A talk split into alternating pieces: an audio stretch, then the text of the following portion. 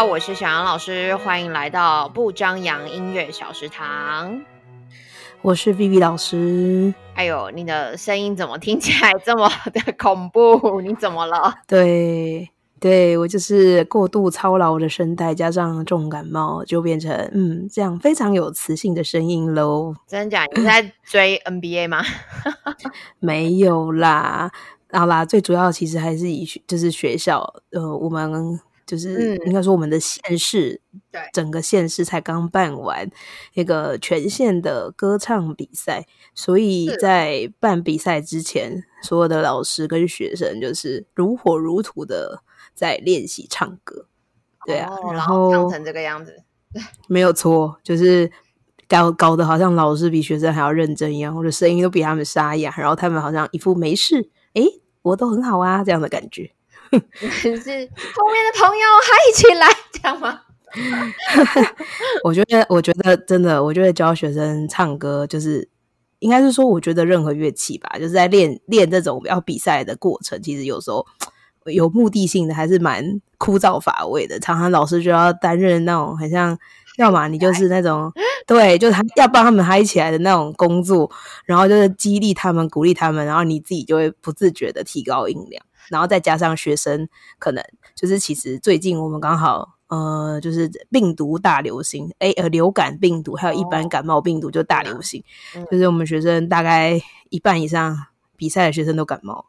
然后比赛完之后，比赛完之后就因为跟他们都朝夕相处嘛，就是不被传染应该也是蛮困难的，对，所以比赛一结束，压力释放就嗯感冒，对吧？嗯，好好惨哦。对啊，没有错，就是这么的哀伤。这是在大班学校的，就是会这样。但应该也是蛮宝贵的经验啦。对对啊，其实我觉得很多东西。嗯，我觉得对小朋友来讲，就是一个算是能实际应用的一个场合吧。嗯，就是说，可能因为像我们一般音乐课上，当然教唱歌也是一个很重要的一个环节嘛。对。可是其实，呃，除非学校有特别办一些，呃，像台湾的学校可能有办一些什么班级的合唱比赛啊，或者说可能有去参加那个全国的那种比赛。对。就是小朋友才会真的就是，哎，把上课，哎，有唱歌这件事情再带入到生活当中。可是如果没有参加的小朋友，其实应该机会也蛮少的。嗯，就是只有在学教室，嗯，应该说就只有在音乐课，然后这样唱个十分钟，然后就没了。对啊，对，想到，但其实我觉得，嗯，你说你说怎么样？没啦，我说我觉得其实我个人虽然就是教这种独唱，所谓的流行歌曲唱歌，教了好多年了，但我还是觉得教唱歌是一件非常困难的事情。好像是哎，我。我觉得那时候我在我在当老师，就实习老师的时候，然后我就觉得只要到唱歌这一趴，我就觉得很痛苦，就会觉得好像怎么教都很干。然后我就会回想到我以前上音乐课，然后唱歌的时候，我都在画画，就是都没有认真在唱，就觉得好像就是老师就是哦一句，然后你可能一句，然后一句，然后然后然后再大合唱，然后没了，然后所以就会觉得有点枯燥乏味。不知道你平常都怎么教，就是。可以把这个唱歌的这个部分带的非常好玩，让小朋友喜欢唱歌。我是不确定有没有非常好玩啊，只是我就会比较像疯子一样，就是一开始一开始还是会以就是说在听他们，就任何一个课本当中的曲子，或是说一般小朋友喜欢唱的流行歌曲，其实都一样，就是要先从感受的部分开始嘛，所以我还是会让他们去。稍微去跟着音乐去做一点简单的律动，最最容易开开始的部分就是拍子，因为有时候可能，呃呃，如果它是很很工整的四四拍四拍子的话，那其实小朋友就很自然的，就是他们就可以跟着音乐去散步走路，就是稍微放松。我觉得对于就是歌唱前的暖身也蛮有帮助。嗯，那如果说它是一些比较特殊的拍子，比如说有弱起拍这种。这种时候，那就是特别就需要让学生用身体去身体的肌肉去记忆到说这个弱起拍的起始点是什么，因为他们其实对弱起拍到底要什么时候呼吸，有时候小朋友真的不知道。我觉得，然后当他们不会呼吸的时候，对他们唱歌又会影响非常大。所以我就觉得让他们去知道什么时间点呼吸，然后就是用律动。的方式，让他们知道，哎，起始点，你准备的时间到，你就是准备像我们指挥一样，有一个往上的动作是预备啊，就是要呼吸的这个动作，让他们自然而然的带入到身体的律动里面。他们在实际真的去唱歌的时候，就会比较可以清楚的知道，说我到底是什么时候要预备要呼吸。然后才能唱下去，嗯，这对他们来讲是可以稍微建一点点概念的，嗯，对，所以对，所以我就是还是会先从就是很简单的走路啊、律动啊，然后可能边走的过程当中，就是会有一些诶，比如说动动脖子、动动手啊、伸展一下这样子的一个就是放松的一个过程，让他们不要说，因为其实青少年想到唱歌，可能就会有一点点害怕。毕竟他们这个年纪就是有点爱面子嘛，就会觉得自己变声起声音很难听，可能就像老师现在的声音一样难听，所以他们就会更害怕唱歌。所以我想说，就让他们先就是放松一下，就是稍微走一走、拉拉筋什么的，这样就是可能接下来的活动会稍微比较顺利一点。好像我在想，这个概念是不是其实也是在用这个活动的时候，然后让他们熟悉这个歌曲的旋律。然后他们好像就已经潜移默化的被你就是创造了这个氛围，然后已经沉浸在这个歌曲里面，所以当他们开始被要求要唱的时候，好像就没有那么的排斥或害怕。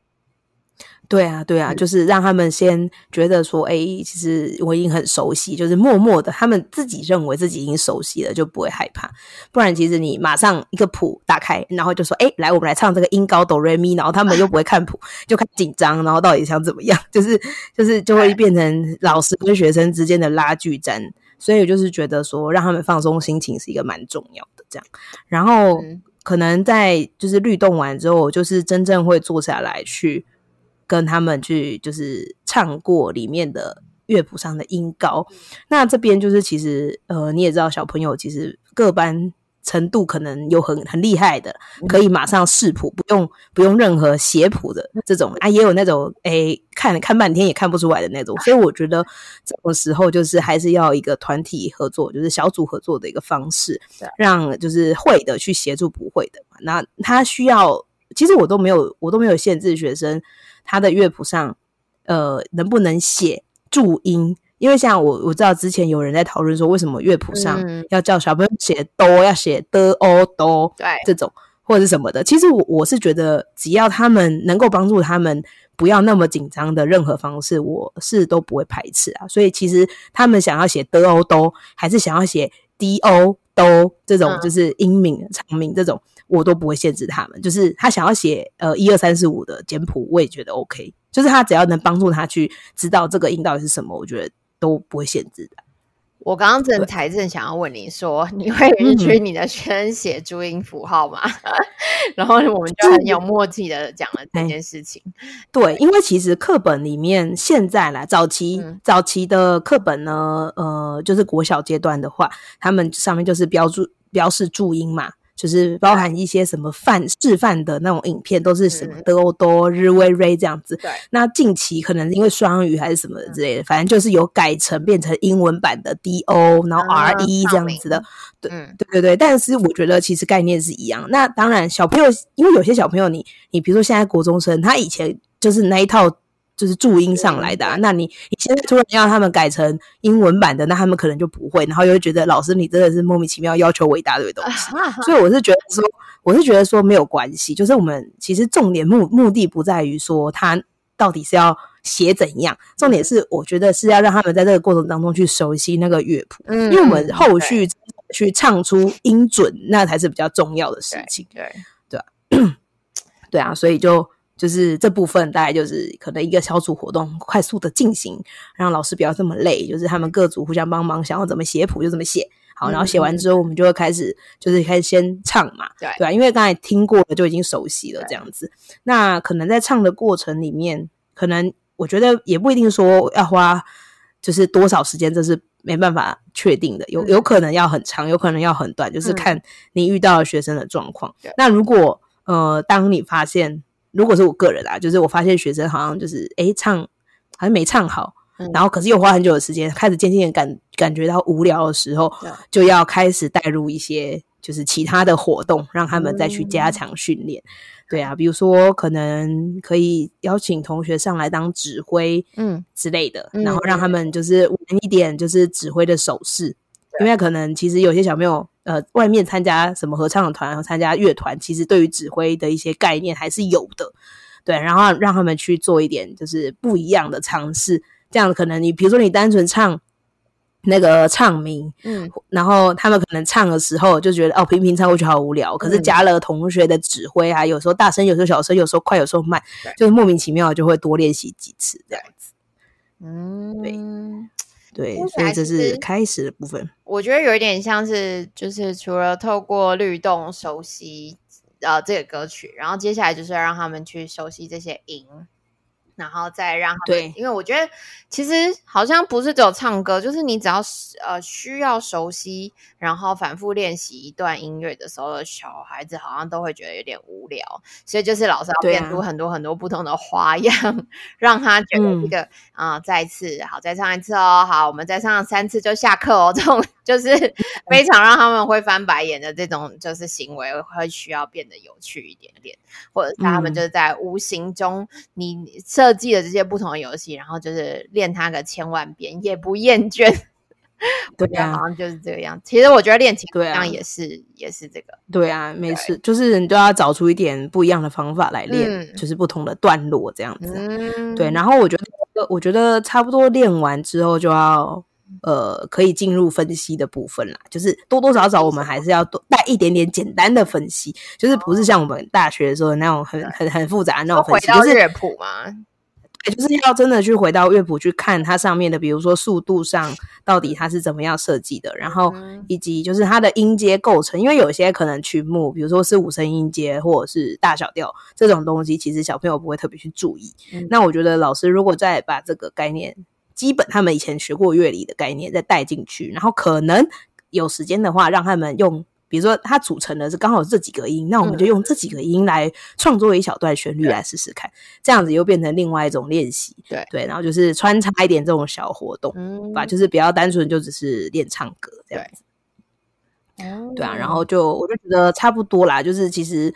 就是练唱这种东西，如果是团体，呃，就是整个班级一起唱的话，大概就是能做这种，就是一些活动式的课程。对，那那我如果是我个人自己像这个个人独唱的话，我就是会比较多是着重在技巧的练习，有有点比较偏向是可能像主修声乐的学生在上声乐课的时候，老师会跟他讲要怎么样去呃用气啊，或者说。呃，咬字的支撑，对对，咬字发音啊，支持啊，肚子支持的部分在哪里？对，就会比较着重这个。可是其实说实在的，呃，团体课也应该要也要做到这些，因为小朋友毕竟也在，你也要建立一点那种技术性的呃概念在里面嘛，对啊。所以我们去做发声练习啊，或者是说呃肚子的支撑啊，那什么你的你的发声器官到底是长什么样子，这些东西都还是要介绍的。但是哦，对啦对啦，可能也是要看时间吧。我觉得音乐课好像真的很忙，又要吹直笛，又要唱歌，又要律动，然后还要创作，然后现在还要结合要 弹吉，就是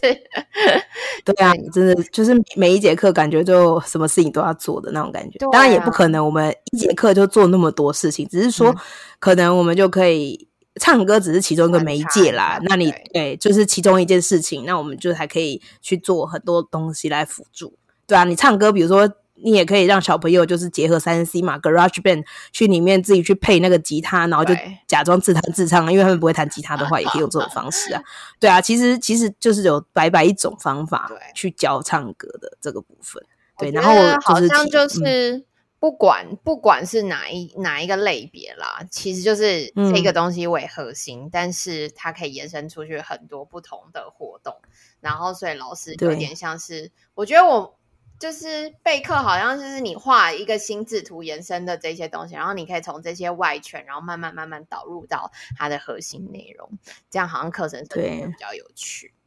对啊，对，嗯，那希望学生是觉得有趣了。那那除了教唱歌，你们这次比赛结果还好吗？哎，说到比赛结果啊，学生应该就是又伤心了，就是没有没有第一名，刚好我们。应该说都没有得奖，就是他们反正就是取就是可能取前五名嘛。那呃，就我们刚好我们学校的学生还有呃，我有知道其他学校的学生，也就是没有得奖这样子。对，那有些小朋友就是比如说第一次去比赛的小朋友啊，就有一点有点心灰意冷啊，他就觉得说啊，我现在做。我你看我没得奖，我们学校的的学长姐都没得奖，那我们现在做这些事情到底有什么意义？他就是有一点这样子，就是说出了这样子的话。对对，但我觉得蛮好的是，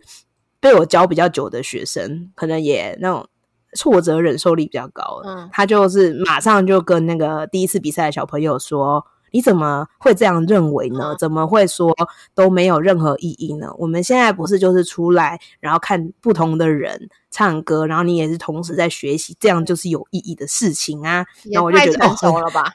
对，我就觉得哇，好感人哦，就是能有这样子的想法。呃，国国中太优秀了吧？对，对啊，就是我觉得啊，原来我们的教育还是有用的，这样的那种感觉。好，就是嗯，我觉得其实不管名次，应该态度还是最重要吧。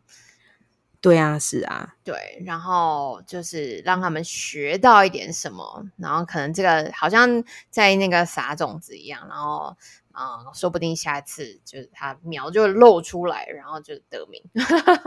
对，但我觉得有一个问题是想要问你，就是说，假设啊，如果你指导学生去比赛，然后像其实钢琴也很多比赛嘛，那。孩子没有得奖，然后或者怎么样，或名次没有预想的那么好，那有没有遇过说其他的老师，或者是说呃，其他的就是他的家长，对于这样子的结果不太满意，然后说出了一些就是哎质疑你的专业这种话，那就叫他们换老师啊，没有啦，就是，嗯，其实我觉得在比赛之前都会需要做很多的心理建设。然后去很诚实的分析。那像我自己其实不是太轻易的让小孩去比赛，然后检定等等。但就是如果一旦要做这件事情，我们就会有万全的准备。但这个万全准备有时候是对你目标是要拿名次，或者是其实你的目标是要让他经历这一切。但是不管是哪一种，都要经历万全的准备。所以我觉得如果。有这个事前作业前中后，然后跟他一起，比如说啊，真的不 OK 啊，然后你就跟他一起分析这个你在比赛当下，然后或者是你的对手，然后为什么我们会拿到这个成绩等等。其实我觉得啊，我我以前会忽略这个这个过程，那所以他会遭受到一些质疑。但是我觉得当我做了这些万全的准备的时候，其实质疑声就好像。不太会有，嗯，对我只有好像哦，我我最印象深刻，就是让我觉得有点受伤，但我觉得就是当下可能也有点太玻璃心。就是我让一个学生，他那时候是要去考音乐班，然后我就他从不会到去考试啊，结果他的那个就是三小科，就考了一个全部考成第二名，然后就觉得哦很棒啊，就是怎么这么厉害，这样就会觉得他也很认真，对，然后就。他的家长就说：“哎，那个谁谁谁，另外一个老师，他他教的学生考第一名，哎，然后想说，哎，所以现在是怎么样 在比较？对，但是我觉得，就是后来想想，我觉得有时候你遭受质疑的时候，当然你可以反省你自己有没有什么地方没有做好，但另外一个点是，你可以想想看，是是你过度解读啊？对，因为我觉得老师。老师一定多多少少有压力，然后多多少少也是在意这件事情的，所以有任何觉得不舒服的感觉都是很正常。但我觉得老师自己的心态非常需要就是平静，对，然后去很客观的看待所有人对你的评论，对啊，嗯，我觉得反省之余，就是也要平静的面对这一切。我觉得你越平静，家长就会越平静。对我现在是蛮平静的啦，就是只是所以你有对，就是要质疑是不是？对啊，就是有别的老师就说啊，他就是也没有啦，他也不是他没有在我面前质疑我，而是他在。但我觉得比较不好的点是说他在背后别的学生对在背后，然后在别的学生面前去说哦，这次去参加比赛的。孩子都没有得奖，然后什么，就是有一点在讲说，如果是我去指导的话，一定会更就是会有更好的成绩。那为什么一直也没去指导？言下之意就是我指导的不好这样的，但他没有直接讲嘛。哦但是我觉得其实就是其实聪明的人听得出来，应该他是这样的意思。对，但是我是觉得说公道自在人心嘛，就是平常我做哪些，就是包含加班加到就是三三十个小时的加班陪学生练习这种东西，就是学生自己都知道，老师陪他们走走了很长的一段路。嗯那今天结果不不是很好，但是学生其实会反过来去想说，哎，那其实是我自己在哪个地方没有表现好，我没有做到老师平常跟我说这个地方要怎么样，对然后上台的时候我自己失误了，其实他们自己都知道，嗯所以我就觉得说，那外人你从来没有参与过，就是我们一起练习的这段时间，那你今天去看结果来讲这些话，那就只能说证明说，哎，你是一个结果论的人嘛。那其实这个社会上大部分的人应该都是结果论的吧，所以我觉得也不需要太在意，嗯就是去。就我们不是说不要注重结果，嗯而是说当你做的努力的时候，就去接受那个最后出来的结果是怎么样，这样就好了。对嗯，对。那为什么这老师今年没有指导？嗯啊，因为他不是音乐老师啊。傻眼，好，结束这一回合，你自己要平静哈。对啊，他就是对，他是个人兴趣比较浓厚。对他不是专业，但是他个人兴趣很浓厚，所以他认为他自己也有一定的素养给他去做这件事情。对我也是这样想的，你就不用加班三十个小时了。没有错。对，哦好啦，好啦但是反正就是我觉得就做好自己的事情啊，所有所有老师都会遇到，不管你是什么科目，一定都会遇到去比赛然后受质疑，这是很正常的事情。就是你做好你自己该做的事情，那剩下就给别人自己去讲吧，对啊，你也不能控制别人的嘴巴嘛。对，然后保持平静啊。对，好了，所以我们就是要 peaceful，然后就我也要保持平静的养好我的喉咙。你看这个声音越来越难听，真的，希望我们下礼拜录音的时候，你的声音已经恢复了。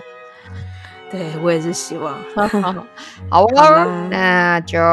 下次下礼拜见喽，好，拜拜。对拜拜。